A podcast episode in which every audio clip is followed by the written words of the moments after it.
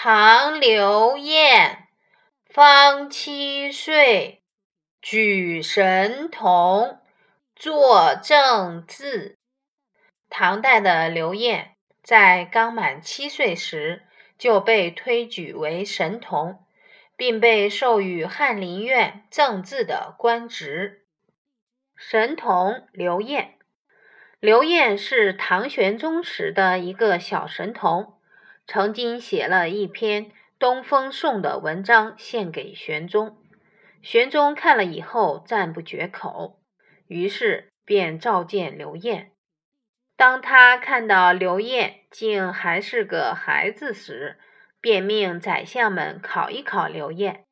当他看到刘晏果真才能出众时，便下令让刘晏担任政治官。